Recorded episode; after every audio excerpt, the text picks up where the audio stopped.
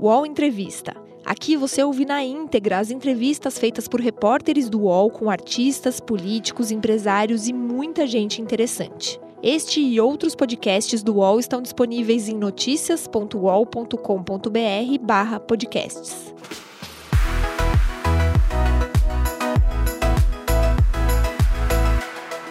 PagBank, a sua conta grátis do PagSeguro. Baixe já o app e abra sua conta em 3 minutos. Meu nome é Wellington Ramalhoso, sou repórter do UOL em São Paulo e na semana passada entrevistei o presidente do PSDB, Bruno Araújo. Ele exerceu o mandato de deputado federal por Pernambuco por três mandatos e assumiu o comando do partido no fim do primeiro semestre. Nesta entrevista, ele fala sobre o governo Jair Bolsonaro e a posição do PSDB em relação à administração federal. Ele também comenta a associação da imagem do governador de São Paulo, João Dória, à de Bolsonaro e sobre o caso do deputado Aécio Neves. A comissão de ética do partido analisará um pedido de expulsão de Aécio. Confira. O PSDB protagonizou uma polarização com o PT no país durante 20 anos, se no ano passado o PT foi ao segundo turno da eleição presidencial, mas contra Bolsonaro. Essa derrota do PSDB foi acompanhada de outras, como a redução da bancada na Câmara e o menor número de governadores eleitos desde 1990. A que o senhor atribui essas derrotas e a perda de força do PSDB? É, primeiro, não há eternidade né, no exercício de força política. Né? É, é, bom lembrar que dois anos, você está fazendo referência de 94 a 2014, mas é bom lembrar que em 2016 o PSDB teve a maior vitória política da história nas eleições municipais. Teve o seu melhor desempenho e foi o partido mais vitorioso é, em 16, fruto ainda do respaldo, fruto ainda do rescaldo das eleições de também 2014. 2014. É, são diversos fatores, mas além do, dos problemas que atingiram internamente o, o partido, o PSDB já no processo de impeachment deixou de institucionalmente ser um protagonista. Houve uma participação individualizada, eu diria até um pouco mais coletivizada, da bancada na, na bancada na Câmara dos deputados, houve protagonistas do PSDB que foram importantes no processo de impeachment, mas o PSDB institucionalmente demorou muito para aparecer para a população é, como, como partido protagonista da um exemplo, houve reações, inclusive negativas, em 2016 à presença de Aécio Neves e, e Geraldo Alckmin, um dos últimos protestos da, da Avenida Paulista. Não obstante, os principais protagonistas do processo de impeachment eram também parlamentares do, do, do PSDB.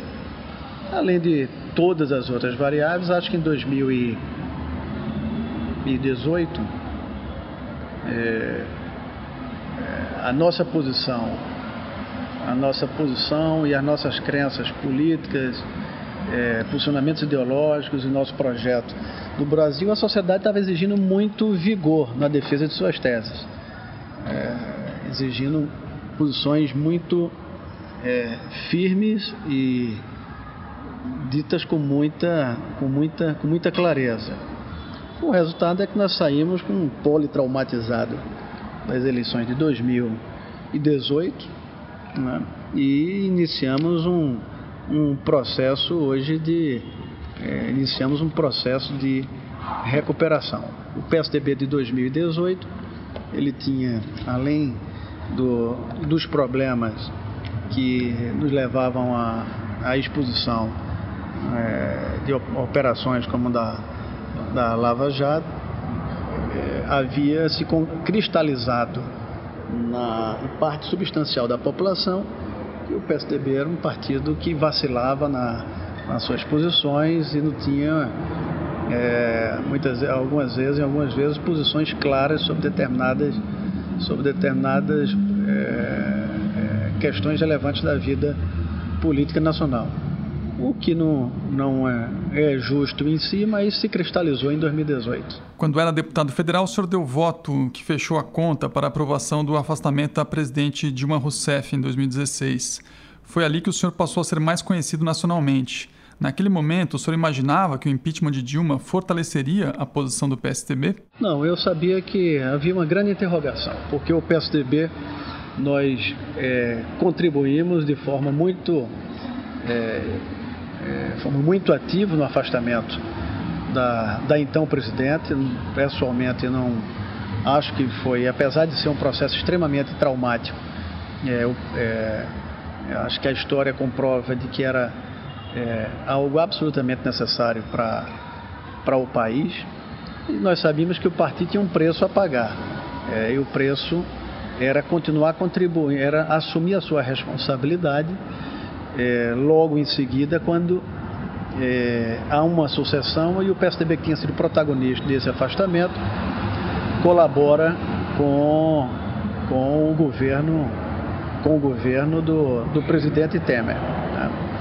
E é bom lembrar que o governo, em determinado momento, caminhava bem com relativo apoio da opinião pública, com, com um processo crescente é, de recuperação da economia, é, viveu um momento de é, é, grande, grande entusiasmo em relação a, a uma virada econômica até a operação da JBS que sepultou a principal reforma em andamento, que era a da Previdência, e interrompeu um ambiente é, até então crescente de recuperação econômica. A partir dali o, o, cenário, o cenário virou. Para o senhor, foi correta a decisão do então candidato Aécio Neves de questionar o resultado da eleição presidencial em 2014? Eu acho que esse, ele não tem nenhuma importância maior do ponto de vista de avaliação eleitoral. Acho que ninguém tomou decisão a favor ou contra o PSDB, ou a favor ou contra qualquer outro partido baseado é, nesse episódio. Esse episódio, sim, foi um fator de pressão constante ao longo também da discussão do processo de impeachment. É bom lembrar que enquanto a Câmara dos Deputados discutia o impedimento da presidente, o TSE discutia a eventualidade da cassação da, da chapa do ponto de vista de fator de pressão, é, junto com as mobilizações sociais, foi um, foi um episódio que teve peso, sim, no processo de impeachment. Então, para o senhor, foi correta a decisão de contestar o resultado da eleição? A decisão foi tomada é, é, correta ou não, ela teve, não teve impacto eleitoral em 2018, mas teve resultado é, alguma influência no resultado na contribuição do afastamento da presidência. Em 2015, o PSDB apoiou as pautas bomba que aumentavam os gastos públicos e tornaram a situação do governo Dilma mais complicada. Como o senhor avalia hoje a posição que o partido adotou naquela época? A pauta bomba era a pauta do governo do PT. Né? O governo do PT que encaminhava e levava o Brasil é, para o, o abismo. Cabia, naquele momento, já depois já num quarto mandato presidencial do, do PT, de estabelecer os freios necessários à economia. Já não tinha nenhuma responsabilidade o PT de ser o tutor de um, um governo que levava o país para o abismo. O crescimento de uma direita mais radical foi uma surpresa para o senhor e para o PSDB? Do ponto de vista sociológico, havia uma, uma reação de uma parte substancial da sociedade que vinha é, traumatizada com os governos do PT, mas de modo especial com os últimos seis anos da presidente Dilma, é, da presidente Dilma, havia um crescente apoio interno do governo do PT a, a, a movimentos a, é, de uma esquerda radicalizada. E esses anticorpos foram sendo formados ao longo, ao longo dos anos. Né? E se consolidou na eleição, na eleição de 18. No tamanho que no tamanho que que se apresenta, talvez poucos pudessem fazer é, essa leitura, mas era uma posição, é, é era, uma, era um posicionamento ideológico que vinha é, em construção e, sobretudo, é, conectado com, com ventos pelo mundo. A Europa já vivia há mais de quatro anos movimentos conservadores. Tá? Havia, antes já havia tido a eleição é, Trump no, nos Estados Unidos, nós já vimos movimentos conservadores né, na Hungria e outros países eh, europeus, numa sociedade globalizada e como um reflexo de reação a, aos governos do PT, de modo especial, como disse, da, de Dilma Rousseff, é, é compreensível que houvesse esse movimento de informação, talvez não nesse, nesse tamanho. Com o senhor na presidência, que rumo o partido tomará nos próximos anos? De ter clareza na, nas suas posições, assumir, é, é, ter posições claras em relação aos temas da vida pública nacional. O PSDB vai continuar onde sempre teve, trabalhando pelo respeito às instituições, é, apoiador da livre iniciativa, sempre tendo a compreensão de que o Estado é responsável é, e é instrumento para a redução de desigualdades sociais, de políticas públicas de, que, que diminuam desigualdades regionais e enfrentando os extremismos, seja mais à esquerda, sejam atitudes anticivilizatórias, anticivilizatórias né? é, é, intolerância em qualquer outro campo. Hoje o PSDB se situa em que campo do espectro político? O PSDB, é, o, o, PSDB é sempre, quando nós falamos sempre, não estamos falando na, da caricatura que se construiu ao longo dos anos e que se combinou em 18 do, do muro. O PSDB é sempre na medida que se comunica com a política, com a posição econômica liberal e a praticou. O PSDB foi rotulado durante muitos anos como um partido neoliberal, porque é, privatizou o sistema de telecomunicações, privatizou o Vale do Rio Doce, é, é, é um partido que tomou atitudes de controle das contas públicas com a lei de responsabilidade fiscal, mas não deixou, dado o seu compromisso com questões sociais, de cuidar e colocar todas as crianças abaixo de 7 anos na escola, no ensino é, fundamental, desenvolver projetos na área de educação e de apoio a, a, a uma rede de proteção social fundamental, como foi o início do, Bolsa, do, do Vale Gás, né? o Bolsa Escola, programas sociais que depois foram empacotados e transformados no governo do PT é, no Bolsa Família, que virou objeto de 13 terceiro agora do governo é, do presidente Bolsonaro, o PSDB é um partido social-democrata, é, defensor da livre iniciativa, com pulsões liberais e um zelo muito especial na defesa é, e compreensão ah, das minorias e das políticas públicas para a redação, redução da desigualdade. Como está o processo do Código de Ética e da Comissão de Ética do partido? A Comissão de Ética é, já existia, o Código de Ética é o primeiro de um país é, que sempre tem notícia no, no, hemisfério, no hemisfério sul. Ele é, foi resultado de uma alteração na, na última convenção nacional é, do partido. É, estamos cumprindo a parte burocrática de registro em cartório, como determina a lei de, de part, dos partidos políticos, a anotação no Tribunal Superior Eleitoral. Nesses dez dias, a comissão de ética está instalada e iniciando, iniciando seus, seus, seus, seus trabalhos. Já neste mês? Nos próximos 10 dias ela já está funcionando. Uhum. Já está funcionando. Já uma definição de que casos vão ser tratados? Tem dois casos, dois casos que serão discutidos pela comissão de ética. É, um será a, a sanção à deputada Tereza Nelma, do PSDB de Alagoas, que já foi formalizada a comissão é, de ética, é, proposta a pena de, durante 12 meses, ficar afastada dos órgãos de direção do PSDB. E uma representação do PSDB é, da cidade de São Paulo contra o deputado Aécio Neves, que depois de analisada a admissibilidade, é, deve seguir para a comissão de ética, a comissão de ética do partido. Qual é o problema com a deputada Tereza? Tereza Nelma votou contra. É, a deputada Tereza Nelma foi o único voto que desobedeceu o fechamento de questão do PSDB na votação da Previdência. Uhum. O PSDB, pela primeira vez em sua história, tirou uma posição formal em relação ao fechamento é, de questão, decidindo por eventuais sanções a quem não cumprisse essa orientação partidária. O PSDB tinha a reforma da Previdência como algo fundamental dentro do, do processo de, de, de, de, pilares de construção do médio e longo prazo da viabilidade econômica do país. Quem apresentou essa representação foi a direção do partido? E a própria executiva.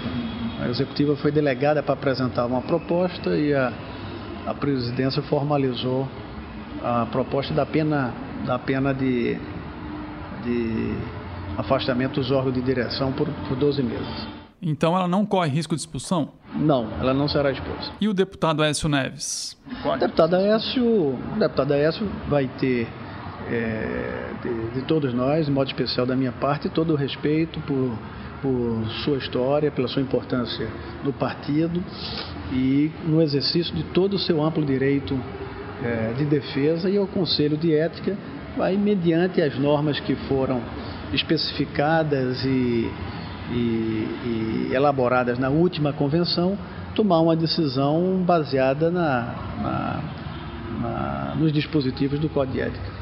Em quanto tempo o senhor acha que o caso dele pode ser analisado? a Comissão de Ética tem a sua absoluta autonomia é, designada pelo, pelo Estatuto. Vai ser presidido pelo ex-deputado federal, ex-governador do estado de, do Espírito Santo, César Conagli, um dos filiados, um filiado respeitado, é, experiente e terá autonomia de presidir é, esse processo, tanto do ponto de vista temporal quanto das questões é, a, da, com, é, tanto quanto a forma e o processo com que ele deva, deva, ser, deva seguir. Não há prazo estabelecido, então? Eu, é, nesse, é, é, preferível que o próprio presidente da Comissão de Ética estabeleça na sua autonomia qual é a condução que vai fazê-lo. Esperamos, o PSDB não vai, em momento algum, mais, qualquer que seja a discussão do ponto de vista político, dos seus problemas internos, colocar qualquer problema para debaixo do, do, tapete. Vai tratar isso com, com clareza e à luz da transparência, respeitando a, as suas instituições internas né, e dando a, a, a quem, quem for é, o devido é, direito de defesa. Não há nenhuma possibilidade de o caso do deputado Aécio ser avaliado fora dessa instância? Não, porque a previsão legal é que a instância é a comissão de é a comissão executiva, que em última análise aprova ou não o parecer da comissão de ética. O parecer da comissão de ética é um parecer opinativo, que tem obviamente importância, é, importância moral e é, em última análise, acatado pela Executiva Nacional do Partido. O prefeito de São Paulo, Bruno Covas, afirmou que é ele ou eu no PSDB, numa referência ao deputado Aécio. Esses casos dividem o partido. O que o senhor pretende fazer para evitar um racha maior? Acho que não. Acho que o partido só tem um jeito de curar suas feridas, é tratando as questões. É, são assuntos que vão ser é, tratados é, sempre que provocados e respeitando ah, as regras institucionalizadas é, e ouvindo todas as considerações de quem representa contra e de quem precisa se defender, o partido decidir. A melhor forma de decidir toda e qualquer questão é colocando na mesa e tomando a decisão. E o PSDB vai viver uma fase de tomar decisões.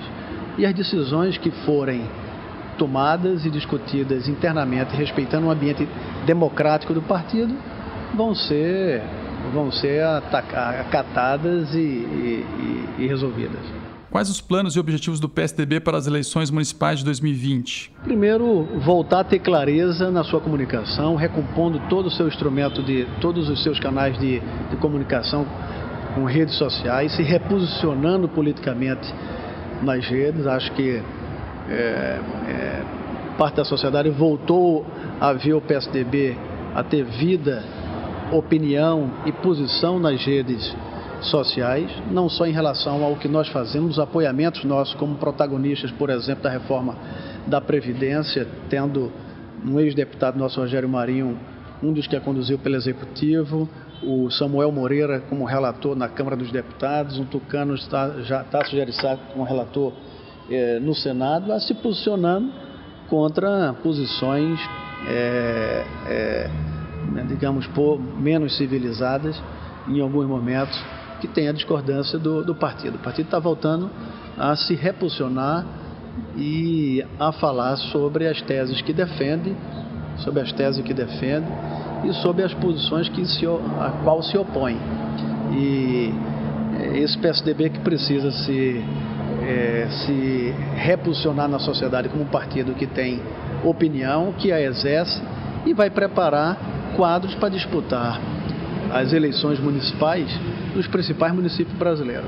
Qual vai ser a forma de escolha de candidatos, principalmente nas grandes capitais? Primeiro, o PSDB vai, por resolução, definir que em todos os municípios acima de 100 mil habitantes, para não haver uma candidatura, tem que ter autorização do Executivo. Para haver uma candidatura que não seja do PSDB, que seja uma coligação, que tenha que haver uma autorização da Nacional. Ou seja, a Nacional, a Executiva Nacional vai de perto acompanhar é, desenrolar da escolha das candidaturas nos municípios acima de 100 mil habitantes no sentido de incentivar ao máximo e com exceções permitir coligações, trabalhando sempre com a prioridade de candidatura de candidatura própria, voltar a exercer o protagonismo na disputa eleitoral. Óbvio que vai haver coligações também em municípios acima de 100 mil habitantes, porque nós temos parceiros é, nacionais importantes e relevantes e, mas o PSDB vai ser um importante protagonista das eleições de 18, não tenho a menor dúvida. E a tendência em relação de, de 20, 2020. A tendência em relação às candidaturas próprias é escolhê-las por indicação ou por prévias? Não, sempre que houver um consenso, um consenso prévio e uma unidade partidária enorme em torno de uma candidatura, essa candidatura é, pode se confirmar sem prévias. No momento que mais de um filiado tiver a intenção de colocar o seu nome, o sistema das prévias, a, da disputa na convenção do partido, é o sistema previsto e que vai ser incentivado. O prefeito Bruno Covas tem a preferência de ser o candidato à reeleição em São Paulo? Tem o prefeito Bruno Covas sucede um prefeito, é, sucede um, prefeito eleito que virou, é, é, que se transformou governador. Bruno Covas nunca disputou uma eleição majoritária, então é, é natural que seja visto ainda é, como alguém que sucede um, um, um, companheiro de chapa que assumiu o governo do Estado. Bruno é a maior aposta política nossa nas eleições de 2020, a prioridade absoluta do PSDB. E eu tenho certeza que até lá Bruno vai ter todas as condições, inclusive durante a, a campanha, tempo suficiente de mostrar, é, de mostrar a, suas, a sua qualidade, a sua vocação, a, a dedicação que tem tendo como, como prefeito e tenho certeza que tem, um, é, tem uma confiança que é uma, uma tem tudo para construir uma reeleição. O senhor acredita que a direita mais radical, próxima ao presidente Bolsonaro, conseguirá repetir os bons resultados que obteve em 2018? Ela será a principal adversária do PSDB em 2020? Nós falamos sobre o fantástico resultado que o PSDB teve em 2016 nas eleições presidenciais. Ele é reflexo dos ventos de 2014, onde, onde por, por pouco o PSDB não vence a eleição presidencial. É, é, é compreensível que 2020 tenha reflexo ainda da força das eleições presidenciais de 2016 e, 18 que elegeram Bolsonaro. Então o PSL, o PSL é, deve ser um importante protagonista, é, pelo menos estatisticamente isso se, se configura ao longo do, dos últimos anos nas análises das eleições, é, na, das eleições municipais. Agora, o maior ou menor protagonismo vai depender de, sobretudo, como anda a economia e outros fatores a, até lá. O governador de São Paulo, João Dória, disse que o PSDB precisa sair do muro. No entanto, ele afirma que agora o PSDB não deve fazer oposição ao governo Bolsonaro, embora parlamentares tucanos sejam favoráveis a que o partido se coloque mais claramente como oposição. Tem aí um resquício de ficar em cima do muro nesse posicionamento do governador Dória? Primeiro, é, nós temos a compreensão que os governadores, é, por mais que tenham exerçam a sua opinião, precisam sempre ter uma relação muito mais cuidadosa, porque tem responsabilidade com, com milhões, é, milhões do Estado que, que governa. E é uma relação institucional sempre importante a se, a, a se preservar. Mas eu diria que o PSDB vai ser oposição, sim, nas questões que envolverem posicionamentos autoritários, não civilizados tá?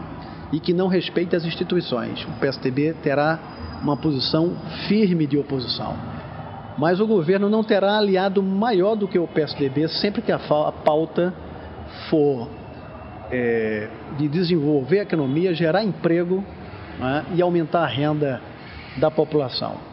E a exemplo de, apesar do governo, a reforma da Previdência, que teve um envolvimento especial do Congresso Nacional, liderada da, é, pelo presidente da Câmara, é, Rodrigo Maia, e que teve no PSDB o principal protagonista no, no texto, com o relator da matéria nas duas casas, na Câmara e no, e no Senado. Então, no que se refere à economia moderna, é, economia, liberdade econômica, estímulo à, à, livre iniciativa, o governo Bolsonaro vai ter o mais, talvez o mais importante aliado. E no que se refere a situações que gera um grau de preocupação de civilidade, vai ter um enfrentamento de oposição como poucos. O senhor reagiu recentemente a declarações do ministro da Economia, Paulo Guedes, que atribuiu os problemas do país aos 30 anos de social-democracia no país, incluindo o PT e o PSDB nesse período. O presidente Bolsonaro já deu outras declarações contrárias ao governo Fernando Henrique Cardoso. Não fica claro que o atual governo não tem interesse no apoio do PSDB? Olha, não estou preocupado em se o governo tem interesse em apoiar-nos ou não apoiar. Declarações do ministro Paulo Guedes, né, mínimo ela pode passar por recalque de diferença, algum recalque de diferença que teve com economistas do PSDB nas escolas econômicas e os economistas do PSDB, na época, tendo concretizado seus nomes para a história com configuração de planos é, que mudaram a vida do, do, brasileiro, como, por exemplo, o Plano Real. É, rotular o social, primeiro misturar é, PSDB com PT é falsear a história. Né? Depois nós repetimos na, na nota.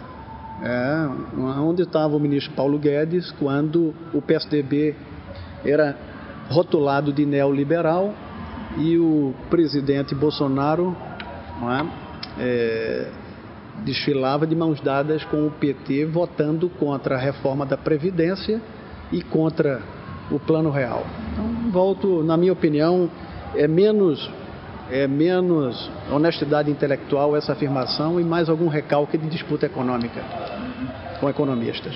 Quando o senhor fala sobre aspectos não civilizatórios do governo Bolsonaro, a que o senhor se refere exatamente? Expressões como é, rotular uma região é, com um nome pejorativo, utilizando de forma pejorativa um nome de Estado, cobrar ou dizer como vai ou vai ensinar um presidente de uma ordem dos advogados, ou vai explicar um presidente de uma ordem dos advogados como o pai foi, foi morto.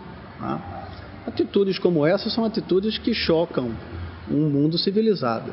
E contra isso o PSDB vai sempre falar com muita firmeza. O senhor é pernambucano e Bolsonaro tem acumulado atritos com governadores do Nordeste. A região Nordeste vem recebendo o tratamento adequado do governo? Acho que são duas coisas. Primeiro, há uma, há uma disputa de ordem política que só quem se prejudica é a população. Tá?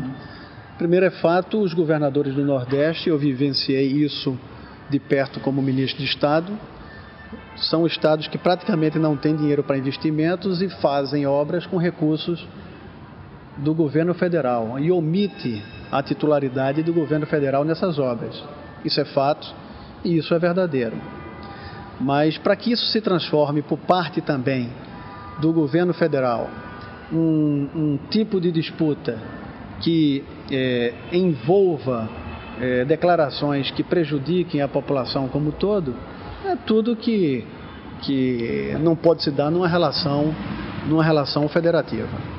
Presidente Bolsonaro condiciona a liberação de verbas para o Nordeste ao reconhecimento de que os governos estaduais estão em parceria com o governo federal. É correto o presidente exigir isso dos governadores? Não, acho que, primeiro, é, é, um, é uma relação que tem se mostrado é, se deteriorando é, de, forma, de forma crescente. O papel do presidente é, da República é ser catalisador de, unidade, de uma unidade nacional. Se há por parte é, é, também dos governos estaduais a necessidade de exercer um protagonismo de polarização por questão meramente política é algo grave também, da mesma forma. O governador João Dória fez bem ao surfar na onda Bolsonaro na eleição passada. Falou-se muito no voto Bolsodória em São Paulo. Como se descolar agora do governo federal? É, eu acho que a questão não é associação uhum. à pessoa, é associação a ideias. Havia naquela eleição, em relação ao enfrentamento com o PT, Bolsonaro representando tudo que nós combatíamos e o que a maioria da população do eleitor do Estado de São Paulo abomina, que foram as gestões do, as gestões do PT.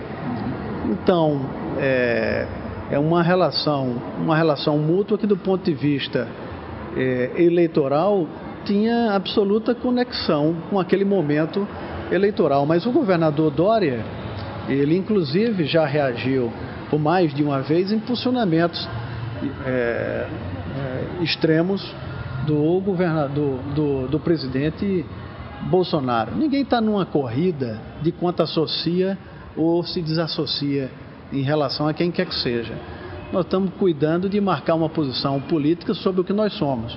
E nós somos, é, e nós somos os que nunca mudamos de posição. A posição política, ideológica, as nossas crenças são as mesmas. Talvez passemos a exercitá-las com muito mais firmeza e com muito mais clareza nesse momento de Brasil. O senhor falou das divergências com o PT e o governador Dória voltou a falar duramente contra o presidente Lula na semana passada. Para o PSDB, não há entendimento possível com o PT? Se o PT é, transitar com as mesmas posições que nós acreditamos é, na economia ou em questões sociais, a questão é que eu passei 12 anos no Congresso Nacional e é raro o momento nós pensamos, pensamos que possa haver isso. Nós vimos o PT na economia destruir com o modelo de exploração de petróleo é? a Petrobras, além de questões de ordem é, éticas. Nós combatemos a medida provisória que destruiu o sistema elétrico brasileiro, que levou mais de 30 anos para ser, é, é, ser devidamente organizar. Então, nas pautas macroeconômicas, nós temos pensamentos completamente diferentes. Talvez eu lembre do PSDB ter votado uma proposta do governo que foi a criação do fundo de aposentadoria do servidor do servidor até pegar complementar. Aqui. O fundo, fundo complementar. Eu me lembro talvez o PSDB ter votado com a criação do Fundo Fresp, que talvez o próprio que o próprio PSL votaria hoje se não tivesse. Então, é, eu não diria do ponto de vista da política, mas do ponto de vista das ideias, eu não diria nunca. Mas é raro quando o PSDB e o PT têm tido qualquer coincidência em relação à agência, a agendas do ponto de vista macroeconômico. Fala-se muito que o PSDB está dividido entre os mais velhos, que são os cabeças brancas, e os mais jovens, que são os cabeças pretas. Que espaço há no partido para figuras mais experientes, como o ex-presidente Fernando Henrique Cardoso, o senador José Serra e o ex-governador Geraldo Alckmin? Primeiro, os mais experientes. É, o presidente Fernando Henrique é uma grande referência. Agora precisa tratar com clareza. O presidente é, é, Fernando Henrique, ele, ele sublimou a questão do PSDB. É, o presidente Fernando Henrique fala com a liberdade de um sociólogo, fala com a liberdade é, de, de um cátedro, fa, fala com a liberdade de um intelectual. Obviamente, ele tem suas convicções de ordem políticas, que em muito é a base, é, a, a base do PSDB. Mas a sua liberdade de pensamento transcende o PSDB. É uma liberdade de pensamento de um sociólogo, presidente da República, duas vezes. Em alguns momentos ela não coincide com posições do partido. E preciso, precisa ser compreendido de que quem tem essa é, formação, capacidade intelectual e a idade que tem, tem liberdade para transcender posições é, políticas partidárias. E o grau de experiência de colaborações ainda do, dos, dos é, é, agentes nossos mais experientes continuam contribuindo com o partido. Agora o PSDB vive uma fase de renovação apostando em jovens e mulheres. O PSDB está preparando e lançando nos próximos dias um, um, um processo de seleção de jovens filiados ou que, se, ou que comunguem com as ideias da social-democracia para serem é, é, preparados, receberem formação é, política do PSDB e com o compromisso de fundo partidário do PSDB para aqueles que quiserem assumir o protagonismo de disputar na eleição. Nós estamos fazendo um, um primeiro processo de seleção pública de um partido para dizer que nós vamos participar da formação política dele e viabilizar recurso de campanha para participar do projeto eleitoral em 2020. O PSDB está se é, é, reatualizando e apostando nos jovens e na mulher como sendo um momento é, fundamental da vida política nacional. Isso é para filiados? Isso são para jovens filiados ou jovens que tenham identidade com a social-democracia que possam se filiar e serem preparados pelo partido e receberem recursos do partido nas eleições de 2020. O senhor foi ministro das cidades no governo Temer, pasta extinta no governo Bolsonaro. O senhor concorda com a extinção da pasta? Olha, eu acho que eu sempre disse como ministro das cidades que o Ministério das Cidades é a negação da federação. Se nós fôssemos de fato uma federação, os recursos estariam diluídos nos estados, municípios e na União. Não precisaria um prefeito de um pequeno município do interior de Minas Gerais procurar ministro de Estado para pedir dinheiro para fazer uma ciclovia. A, a, o Ministério das Cidades em si é, é a configuração de um Estado, de um estado unitário.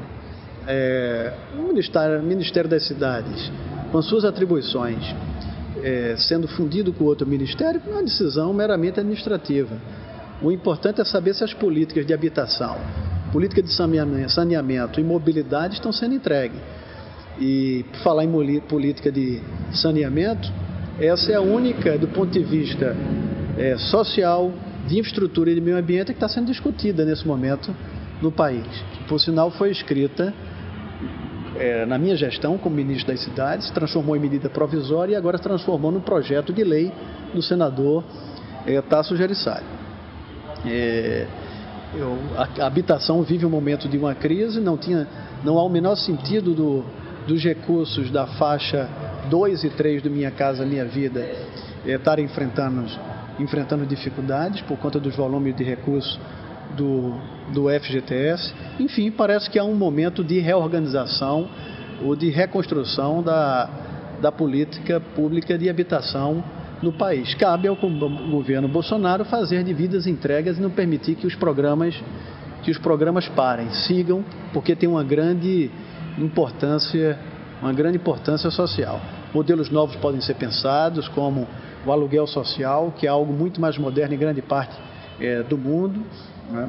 Há a compreensão que recursos para a faixa 1, que é aquela casa que é praticamente dada à população, é, dado as dificuldades econômicas, há uma compreensão de que possa é, ter um impacto, uma redução, mas não significa parar.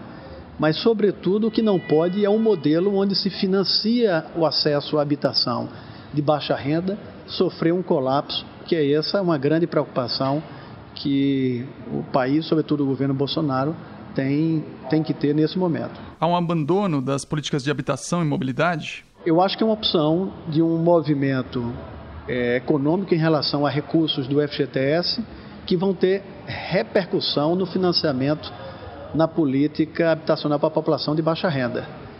É, o governo precisa definir quais serão as fontes que vão garantir de forma é, segura, no médio e no longo prazo, o acesso ao financiamento da população mais pobre para poder ter a sua, a sua casa própria. Acho que vale a pena é, um, pouco, um pouco falar em relação a isso. Acho que o, nós, apesar, apesar do governo Bolsonaro, nós temos a, hoje aprovada a reforma da, da Previdência. A grande questão e a grande responsabilidade do governo federal, do governo Bolsonaro, é o Brasil conhecer qual é a sua agenda macroeconômica para geração de emprego. Nós não conhecemos nesse momento nenhuma pauta legislativa fora as que caminham há 30 anos, há 20 anos, como a reforma da Previdência que agora se consolida e a tributária que entra no radar, mas são macro reformas. Qual é a agenda é, macro e microeconômica que vai ajudar a devolver empregos e gerar renda é, no país. A reforma da Previdência resolve uma questão de, de despesa, a tributária não há nenhuma é, é, ingenuidade de achar que vai reduzir carga tributária, fará muito se simplificar a operação de pagamentos e arrecadação de impostos, já será um ganho relevante, mas a pergunta é quais são, qual é a agenda do governo federal apresentada ao Congresso Nacional com mudanças que geram emprego e renda é, no médio e no longo prazo sem nenhuma formação de bolha. É, se, se essa agenda for apresentada pelo governo, vai ter total apoio do, PS, do PSDB. A nossa cobrança é para que ela seja apresentada, porque o primeiro semestre do governo Bolsonaro ele perdeu o momento mais nobre do seu mandato, que era além da Previdência, poder ter aprovado matérias extremamente relevantes. O governo cita a importância da medida provisória da liberdade econômica. Na sua opinião, ela não ajuda na geração de empregos? Não vejo essa medida provisória como sendo catalisadora de geração de de empregos, quais são as amarras burocráticas que seguram a geração de emprego. Do ponto de vista de geração de emprego, a medida mais relevante é, que nós vimos recentemente foi, foi aprovada no governo Temer, como relatou o deputado Rogério Marinho, do PSDB, que foi a reforma é, trabalhista. É, o país espera é, medidas com essa dimensão que possam continuar é, possibilitando é, criar um ambiente de geração de emprego e renda, e, e, e renda no país. Com a falta de medidas mais concretas, como o senhor diz, o senhor acha que o Brasil vai demorar a voltar a ter um crescimento econômico mais consistente? Acho que nós temos algumas bases que permitem para isso. Primeiro, no longo prazo, há, com a Previdência, uma clareza de que o país é, é, não é insolvente. Né? Segundo, porque dois anos atrás nós tivemos um, algo que talvez tenha sido uma das reformas mais importantes dos três últimos 30 anos, que é um novo modelo de relação do trabalho, a reforma da Previdência. E as taxas de juros que sinalizam ainda para a possibilidade de ainda serem reduzidas. Esse pode ser um, um, um momento importante de virada. Agora, o que é que vem mais além disso é que é responsabilidade do governo Bolsonaro apresentar. O que for na economia, é, o que for na economia gerador de emprego e modernização da economia, vai ter no DNA do PSDB total apoio.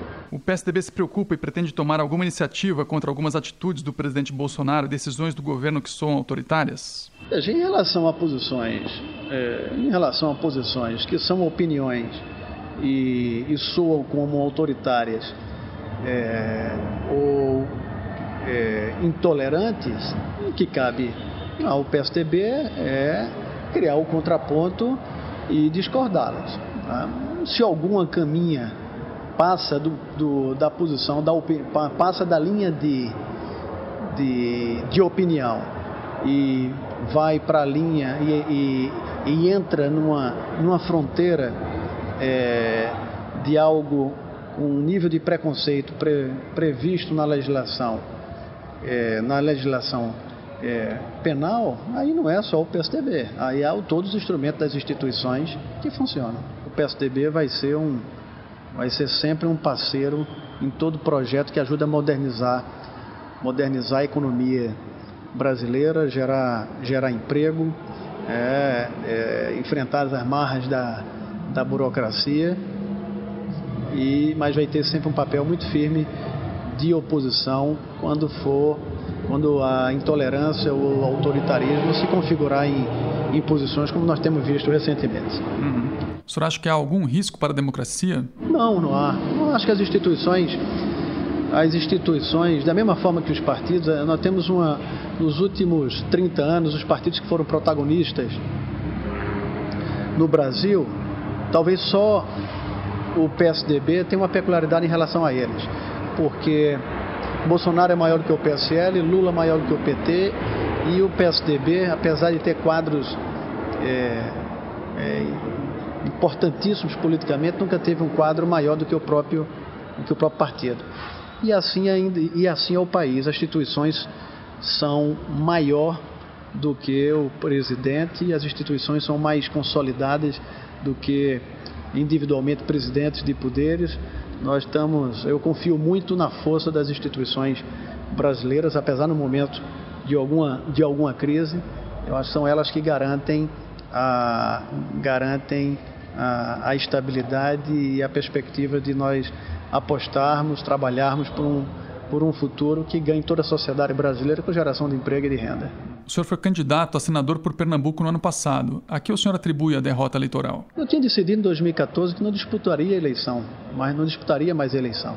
Às vésperas da convenção, eu decidi que, ao invés de não ser candidato, era preferível disputar uma eleição como senador, construir uma defesa é, de um legado e todos que acompanharam sabem que um senador tucano, candidato tucano, vencer na terra de, de Lula sendo protagonista do voto simbólico que tirou Dilma, né, era uma, uma verdadeira odisseia. Eu o fiz porque tomei a decisão na minha vida pública de que não disputo mais mandato eletivo. Era a última eleição, comecei a vida pública muito cedo, cinco mandatos de deputado, e achava que tinha duas formas de sair, ou não disputando, ou disputando uma eleição majoritária. Foram um milhão, um milhão de votos, sobretudo da classe média pernambucana que identificou na minha posição um antagonista do um antagonista ao governo do PT. Obviamente que em Pernambuco o Bolsa Família é muito maior do que a classe média. O senhor não pretende se candidatar mais? Não, não. Eu tenho é, é uma decisão tomada e anunciada publicamente em Pernambuco que eu não disputo mais mandato eletivo. A minha contribuição na vida pública em cargos eletivos já eu, eu acho que já foi foi dada e, e, e pude, de, pude entregar ao país e a, ao meu estado acho que ações importantes. É algo é, é, é uma fase concluída na minha vida. Recebe salário, faz transferência, pagamento, recarga de celular e até empréstimo, tudo sem taxa. PagBank, a sua conta grátis do PagSeguro. Baixe já o app e abra sua conta em 3 minutos. O Ao Entrevista tem edição de áudio de Amer Menegassi e coordenação de Diogo Pinheiro.